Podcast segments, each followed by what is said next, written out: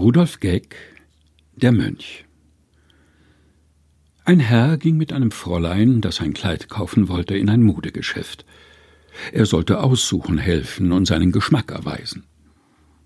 Nachdem beide die engere Wahl erledigt und das Fräulein sich mit der Verkäuferin durch den langen, schmalen Raum zurückgezogen, um auszuprobieren und die engste Wahl zu treffen, was stets eine umständliche und langwierige Angelegenheit zu sein pflegt, ließ sich der aufs Warten angewiesene Herr mit dem Geschäftsinhaber in eine Unterhaltung über die Zeitläufte ein. Es stellte sich wieder einmal heraus, dass einander wildfremde Menschen sich heutzutage mancherlei zu sagen haben. Währenddem ging die Tür. Doch tauchte statt der sehnlich erwarteten Käufer ein schwarzer Mönch auf, umgürtet mit dem Strick, und auf dem Kopf einen weichen Schaufelhut. Ein Büchlein hervorziehend, trug er zaghaft sein Anliegen vor, die Bitte um Zeichnung für ein wohltätiges Werk. Der Kaufmann, der leicht erkennbar nicht der gleichen religiösen Gemeinschaft angehörte wie der Bruder Mönch, zögerte dennoch keinen Augenblick mit einer Stiftung, und auch der zunächst abseits gegangene Herr trat auf einen fragenden Blick des Bittstellers hinzu, um eine Gabe zu entrichten. Daran ist nichts Besonderes.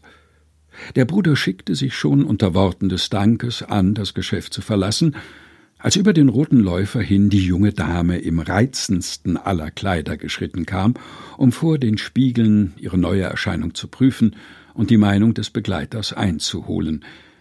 Es war ein wunderlicher Augenblick. Der schwarze Mann der gewollten Armut schaute unwillkürlich und aufs höchste betroffen auf das weibliche Weltkind, das lachend unter den blitzenden Lichtern näher ging und das ganze Entzücken einer Evas Tochter ausstrahlte, die ein neues Kleid trägt. Das Fräulein ihrerseits war, als sie des Bruders ansichtig wurde, verdutzt und geriet in eine leichte Verlegenheit, die wie ein Schleier über ihre hellen Augen fiel. Der fromme Mann, nun doch im Zweifel, ob es schicklich sein könne, eine dritte Anfrage um eine Spende an die glückliche junge Frau zu richten, zog sich mit einer Verneigung zurück, und alles war wie vorher. Nein, nicht alles. Zwei Welten hatten sich gekreuzt, und wir drei standen unter den Schwingungen dieses Zusammentreffens. Das Kleid wurde übrigens gekauft. Rudolf Geck, der Mönch, gelesen von Helga Heinold.